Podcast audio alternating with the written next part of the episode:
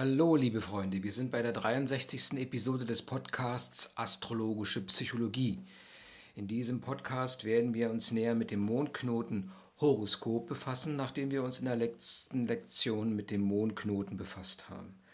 Dieser, diese 53, 63. Episode reflektiert die Lektion 30 des Kurses, also schon ziemlich weit, und widmet sich, wie gesagt, dem Mondknotenhoroskop. Und das Mondknotenhoroskop zeigt uns die Summe aller, aller Erfahrungen aus einem früheren Leben. Das klingt ein bisschen esoterisch, aber damit ist Folgendes gemeint. Und zwar geht es um die Summe psychischer Konditionierungen, die im Ahnenmilieu stattgefunden haben. Also alles das wird gespiegelt, was familienbezogen irgendwie eine psychische Entwicklung reflektiert. Die, äh, das Mondknotenhoroskop ähm, ist auch nochmal eine Abwandlung des Radix, also des Geburtshoroskop, genauso wie das Häuserhoroskop. Und zwar ist es nur ein anderer Blickwinkel. Ja? Und äh, dieser andere Blickwinkel soll helfen, ähm, das Gesamtbild der Existenz eines Menschen besser zu erfassen oder wiederzugeben. Wir hatten ja gesagt, der Mondknoten ähm, zeigt an, welch, was ist der erste richtige Schritt, der erste Schritt, um in die richtige Richtung zu gehen, um eine geistig sinnvolle Antwort ähm, zu geben und ähm, um zu zeigen, wie der erste Schritt in diese Richtung aussehen kann, wie man ein Problem lösen kann oder wie Weichen in, in der Entwicklung, in der persönlichen Entwicklung neu gestellt werden oder wenn es darum geht, etwas in der persönlichen Entwicklung zu korrigieren. Der Mondknoten ist ein genauso theoretischer Punkt wie andere Punkte und ähm, zwischen Mondknoten und Aszendent besteht eine gewisse Beziehung, während der Aszendent die generelle Richtung äh, anzeigt, ähm, die man gehen muss, um das Lebensziel zu erreichen, zeigt eben der Mondknoten an, wie der erste Schritt aussehen könnte. Und wenn man jetzt noch einmal die verschiedenen Horoskoparten sich anschaut, also Radix, das Häuserhoroskop und das Mondknotenhoroskop, dann beleuchtet die Radix, also das Geburtshoroskop, die Gegenwart von der Geburt ausgehend. Das Häuserhoroskop zeigt zukünftige Auswirkungen der Umwelt auf das äh, Anlagepotenzial eines, äh, auf das Anlagepotenzial eines Individuums. Das Mondknotenhoroskop hingegen befasst sich mit der, ich würde sagen, psychischen Vergangenheit des Individuums. Karma wird das auch genannt. Die Basis ähm, ist hier äh, im Mondknotenhoroskop ist der Mondknoten als solcher, der zum Aszendenten im Mondknotenhoroskop wird. Und die Aszendent-Deszendent-Linie im Mondknotenhoroskop bildet die Spiegelachse von Gegenwart und Vergangenheit. Somit gibt das Mondknotenhoroskop eine Einsicht in die Gesamtheit vorgeburtlicher Prägungen und somit auch beschreibt es ähm, das ererbte psychische Feld von Familie und Ahnen, Clanreihen und ähnlichem. Wenn man jetzt das Geburtshoroskop mit dem Mondknotenhoroskop vergleicht, ähm, wir hatten ja gerade festgestellt, dass der Mondknoten zum Aszendenten wird, so gibt sich dann, so kann sich äh, eine gewisse Verschiebung ergeben. Die Planeten meist, behalten meist ihre Stellung im Tierkreiszeichen, aber es passiert, dass die Planeten in anderen Häusern ihre Stellung finden. Es kann sein, dass das Aspektbild sich ändert, dass es seine Lage ändert und dass äh, verschiedene Aspekte zum Mondknoten wegfallen oder neue hinzukommen. Es wird auch behauptet, dass das Mondknotenhoroskop ähm, mit dem Schatten, mit dem Lebensschatten, mit Schattenthemen zu tun hat. Denn es gibt eine Ebene im Leben, wo man sagt, dass es der Schatten ist und der ähm, sozusagen so lange Auswirkungen auf den psychischen Alltag im Leben hat, bis man dieses Thema erkannt hat, bis man dieses Thema, dieses Schattenthema angeschaut hat und erkennt, dass es eigentlich Teil der Wirklichkeit ist. Und es kann passieren, dass gerade diese Schattenthemen eine besondere Rolle spielen. Sie haben so eine gewisse Anziehungskraft, ähm, und können dann einfach hervorbrechen, wenn sie verdrängt, unterdrückt oder eben gefürchtet werden. Und so gibt es eigentlich nur die einzige Möglichkeit, oder es ist eine, eine, wichtige, eine wichtige Herausforderung, diese Schattenthemen ähm, einfach anzunehmen und sich ihnen zu stellen. Denn wenn man das verdrängt oder wenn man sie verdrängt und es nicht macht und sie äh, sozusagen weiter in dem Schattendasein belässt, dann kann es dazu führen, dass sie immer wieder so einen inneren Druck aufbauen und auch in, in gewisses Notgefühl entstehen lassen, äh, Ängste hervorrufen beziehungsweise auch Frustrationen ähm, entsprechend ähm, geschehen lassen. Wenn es einem gelingt, diese Schattenpersönlichkeit zu erschließen, dann hat man natürlich ein gutes Potenzial, auch die Gesamtpersönlichkeit weiterzuentwickeln. Denn das Mondknotenhoroskop, was dabei hilft, zeigt ähm, dem Menschen, wo solche Themen zu suchen sind, also diese Schattenthemen.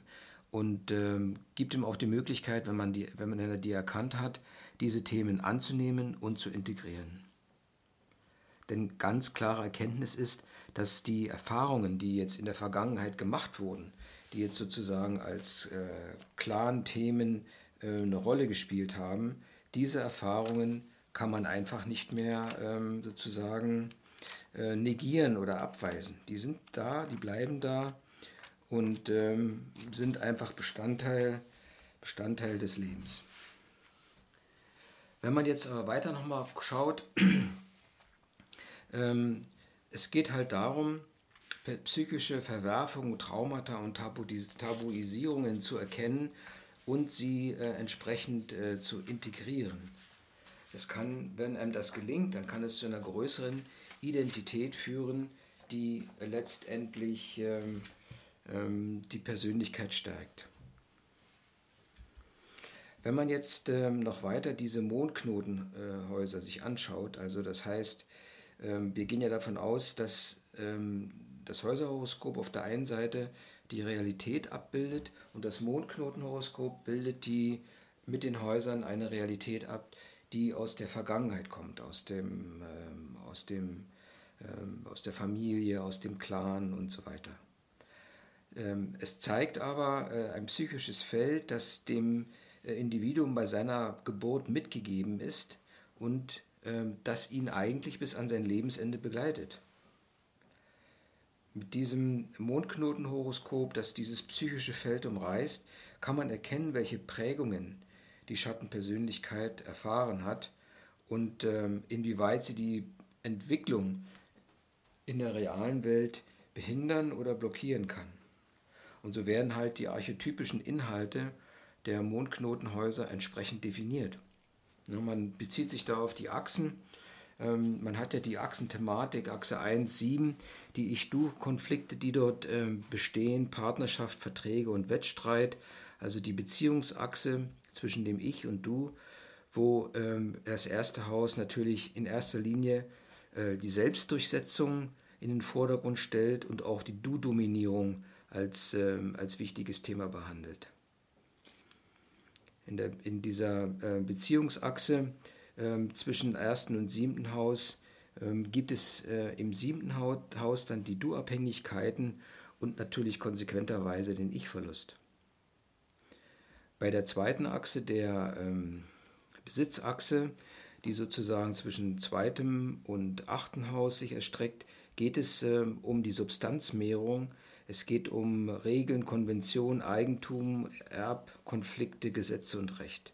Es geht also um die Substanz und zwar im zweiten Haus mehr um die äh, physische Substanz. Verlustangst kann ja dastehen, Selbstausbeutung, die sozusagen letztendlich auch in Selbstwertkonflikte ausufern können. Im achten Haus geht es eher um, die, äh, um das öffentliche Ansehen, ähm, um Staatswesen, um mehr gesellschaftliche Strukturen und sich eventuell daraus ergebende Gesetzeskonflikte. Bei der dritten Achse zwischen dritten und neunten Haus, hier spielt, ähm, das ist ähm, das Bewusstseinshaus, würde ich mal so sagen. Hier spielt vor allem Bildung, Wissenschaft und die soziale Nachbarschaft, intellektuelle Einordnung eine Rolle, wobei im dritten Haus Alltagskonflikte, öffentliche Meinung, Schulwissen und Konformitätskonflikte eine Rolle spielen. Ähm, Im neunten Haus ist es dann eher die Ideologie, das eigene Wissen, Entdeckungen, Erfindungen, Beurteilungskonflikte, die äh, von äh, Bedeutung sind. Die Achse zwischen vierten und zehnten Haus, hier haben wir ganz klar die ähm, Hierarchiekonflikte, die entstehen können, äh, Klassenkonflikte und es geht hier um die persönliche Individuation, also um die Individuationsachse, um persönliche Einordnung. Wobei im vierten Haus die Frage steht, äh, zu, welchem, zu welcher Struktur man gehört, welches, mit welchem Kollektiv kann man sich identifizieren. Das kann durchaus ähm, dazu führen, dass man Unterlegenheitskonflikte hat und mit seiner Herkunft hadert. Im zehnten Haus geht es eher dann um Machtkonflikte, Staatsräson, Verantwortungskonflikte, Zielstreben, also eher um die ähm, Struktur hier im Rathaus, hatten wir das mal genannt, das achte Haus, ähm, das zehnte Haus. Also ähm, geht es hier um Verantwortung in einem gesellschaftlichen Kontext. Die fünfte, ähm, die fünfte Achse zwischen fünften und elften Haus, hier geht es um die Weltanschauungskonflikte, Dogmen und letztendlich aber auch um die Kreativität. Im fünften Haus geht es um Lebensentwürfe, Selbstinszenierung, Selbstverwirklichung und Eigensinn. Und im ähm, ähm, dazugehörigen elften Haus äh, sind es die, ist eher die Gruppenidentifikation, Geisteshaltung, Interessengruppen werden gesucht. Ähm, ja. Bei der sechsten Achse, hier geht es um soziale, materielle und geistige Existenzkonflikte. Es geht also um eine geistig-materielle ähm, und weltliche Einordnung der Existenz, ähm, wobei in der sechsten, im sechsten Haus materielle Existenzkonflikte eine Rolle spielen können. Es geht darum, inwieweit man sich unterordnen kann. Man fühlt sich mitunter ausgeliefert. Eine Fremdbewertung ist zu sehen ähm, und natürlich eher die Außenschau. Im zwölften Haus hingegen geht es um geistige Existenzkonflikte, Selbstfindungskonflikte, um Rückzug, Inschau und Selbstbewertung. Das äh, mal eine Tabelle hier, wie gesagt, geht es um die Archetypen in den Mondknotenhäusern und es bleibt bei dieser Struktur, dass es eben die, äh, die sechs Achsen gibt, die zwischen den einzelnen Häusern gespannt werden. Man kann also nochmal zusammenfassend sagen, dass die Radix, das Geburtshoroskop, das Ausgangspotenzial darstellt. Es sagt mir, was ist eigentlich möglich in meinem Leben, wie kann ich mich entwickeln, ähm, ähm, welche Chancen habe ich? Das Häuserhoroskop äh, zeigt, welche Wechselwirkungen mit der Umwelt stattfinden, was entwickelt sich, was kann ich entwickeln.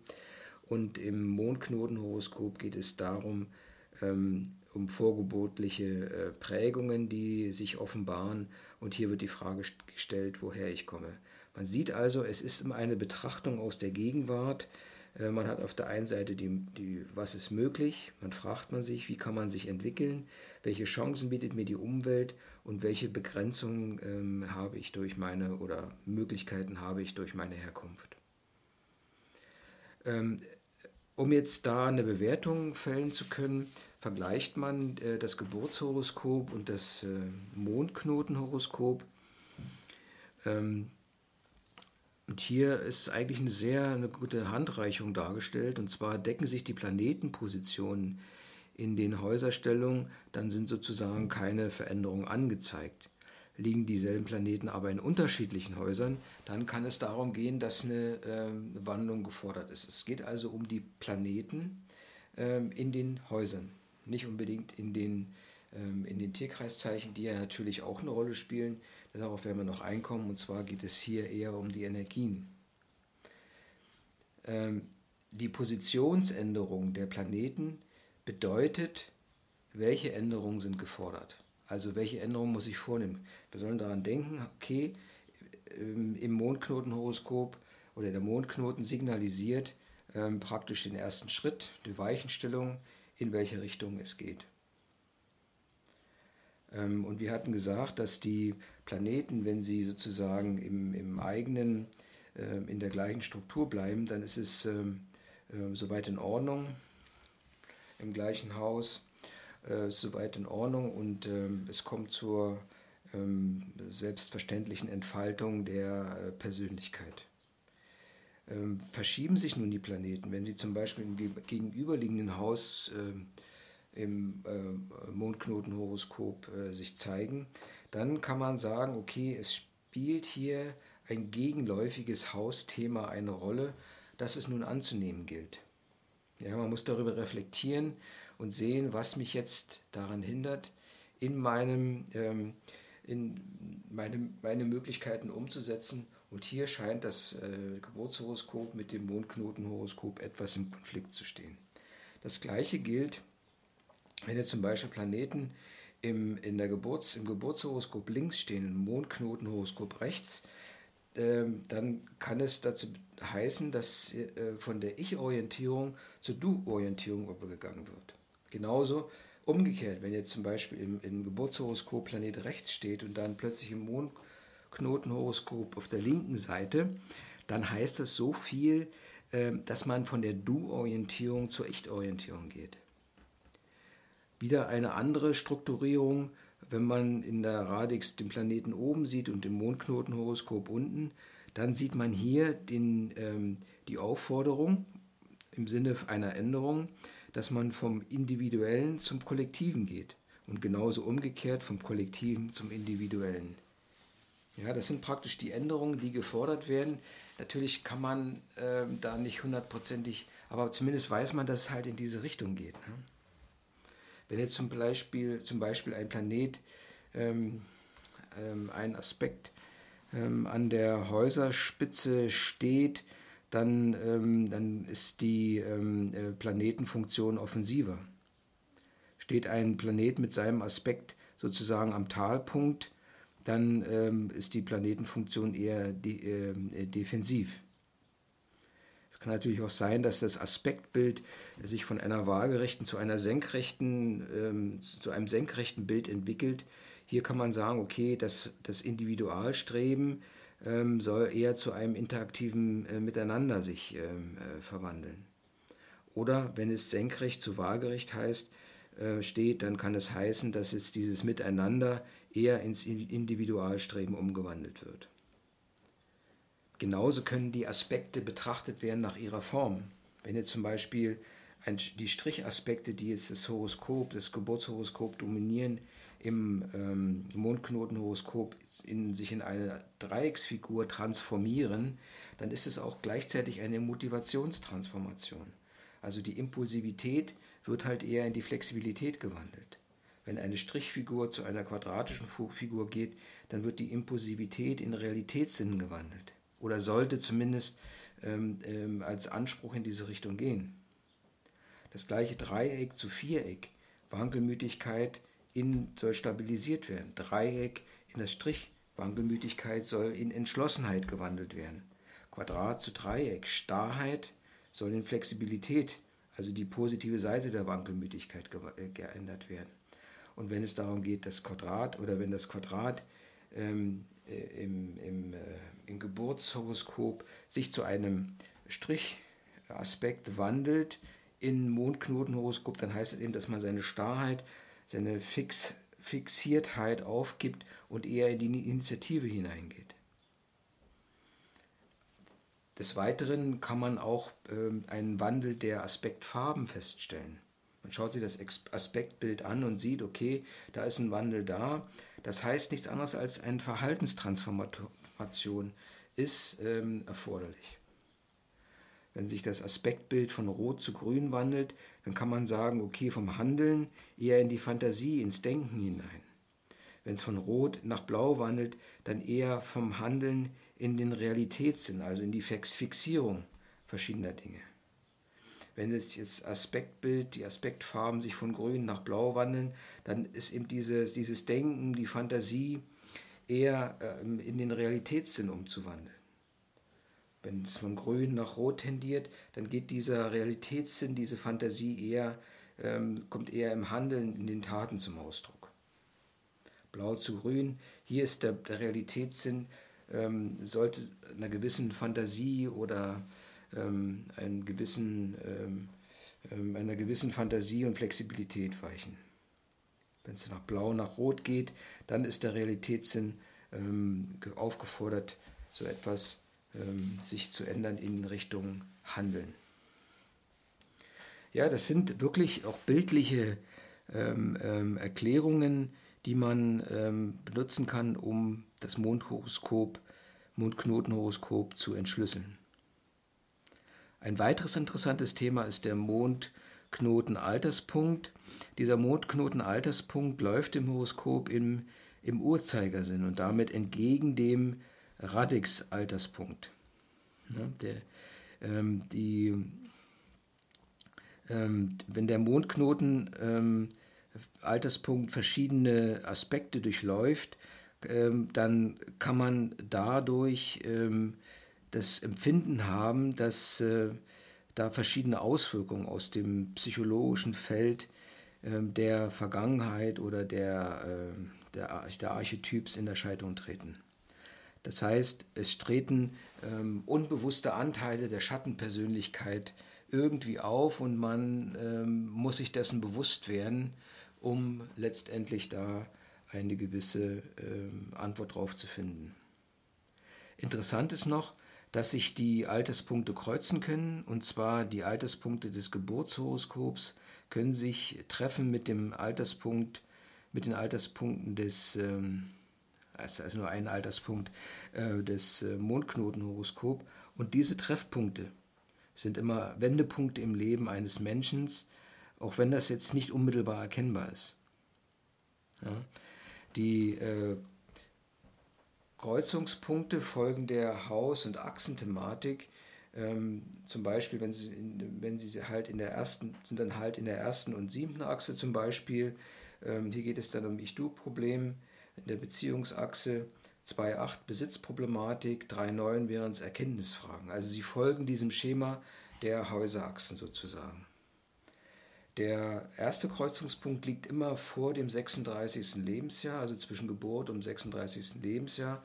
Und der zweite Kreuzungspunkt liegt zwischen 36. und 72. Lebensjahr. Wenn man jetzt, ähm, wenn jetzt die, ähm, dieser Kreuzungspunkt in der Nähe ähm, ähm, ähm eines Talpunkts, einer Häuserspitze oder eines Höhepunkts der ähm, der Tierkreiszeichen sich findet, dann kann, man, ähm, kann der Zeitraum auch etwas länger sein, in dem sie wirken. Bis zu zwei Jahre kann der ausgedehnt werden. Und wenn jetzt das Leben passiv verlaufen ist, beim Durchlaufen des ersten Kreuzungspunktes, dann kann es aktiv im, beim Durchlaufen des zweiten Kreuzungspunktes sein. Genauso, wenn es aktiv im ersten beim ersten Kreuzungspunkt ist, so kann es passiv im zweiten Kreuzungspunkt sein. Das heißt also, ist das Leben vor dem Übergang über den ersten Kreuzungspunkt ziemlich passiv verlaufen und hat, der, hat die Umwelt den Menschen stark geprägt, zum Beispiel, so zeigt er nach dem Übergang über den Kreuzungspunkt stärkeres Selbstbewusstsein und nimmt sein Leben aktiv in die Hand. Also dieses aktiv-passiv in der Auseinandersetzung mit der Umwelt spielt hier eine, eine Rolle. Oftmals sind diese Kreuzungspunkte oder Kreuzungsstellen äh, mit drastischen Einschneidungen ähm, ähm, verbunden, also einschneidende Erlebnisse, die das Leben verändern können. Das heißt aber auch, dass sich Freiräume ergeben können. Das heißt auch, dass diese Freiräume entsprechend genutzt werden können und ähm, ähm auf diese Art und Weise man halt Veränderungen einleitet. Im äh, Geburtshoroskop ähm, beschreibt die Mondknotenachse die Lage des Mondknoten im Haus und liefert sozusagen ähm, eine Empfehlung, welche Haltung äh, bei anstehenden Entscheidungen am besten mit der geistigen Entwicklung äh, einhergeht und übereinstimmt. Das wäre die Mondknotenachse. Die Kreuz, Kreuzungsachse, die jetzt nicht identisch ist mit der Mondknotenachse, äh, bringt ein anderes Thema sozusagen äh, in die Diskussion. Und hier geht es um das zentrale Grundthema des Lebens. Ja. Das zentrale Grundthema des Lebens ist eben, ist eben die, ähm, ähm, definiert durch die Spannungsfeld zwischen diesen beiden äh, Kreuzungspunkten. Ja, liebe Freunde, das wäre wieder mal jetzt ein Podcast Ähm, eigentlich sehr interessant. Ich denke mal, der Mondknoten wird uns noch einige Male besch ähm, beschäftigen, weil er wirklich ähm, sozusagen zeigt, ähm, wie es losgehen kann, wie der erste Schritt aussehen kann. Ja? Und ähm, das ist eben eine, eine, wichtige, eine wichtige Geschichte sozusagen. Jetzt weiß ich aber nicht genau, ob ich alles gebracht habe oder nur das Mondknotenhoroskop. Eigentlich nur das Mondknotenhoroskop. Und es geht aber hierbei noch um andere Geschichten. Und zwar ja, um den Mondknoten als solches, um die Mondknotenastrologie. Hm, das haben wir jetzt etwas äh, vernachlässigt. Ähm, aber ich würde sagen, dann machen wir einfach noch eine extra Episode dazu zum Mondknoten Astrologie. Jetzt haben wir erstmal das Mondknoten Horoskop besprochen. Okay, dann gehe ich nochmal auf den Mondknoten etwas näher ein. Ich danke dir für dein Verständnis. Das war jetzt die 63. Episode. Äh, denke daran, dass die 63. Episode und die 64. Episode zusammengehören, weil sie beide das Thema Mondknoten behandeln. Alles Gute, vielen Dank, Hokido.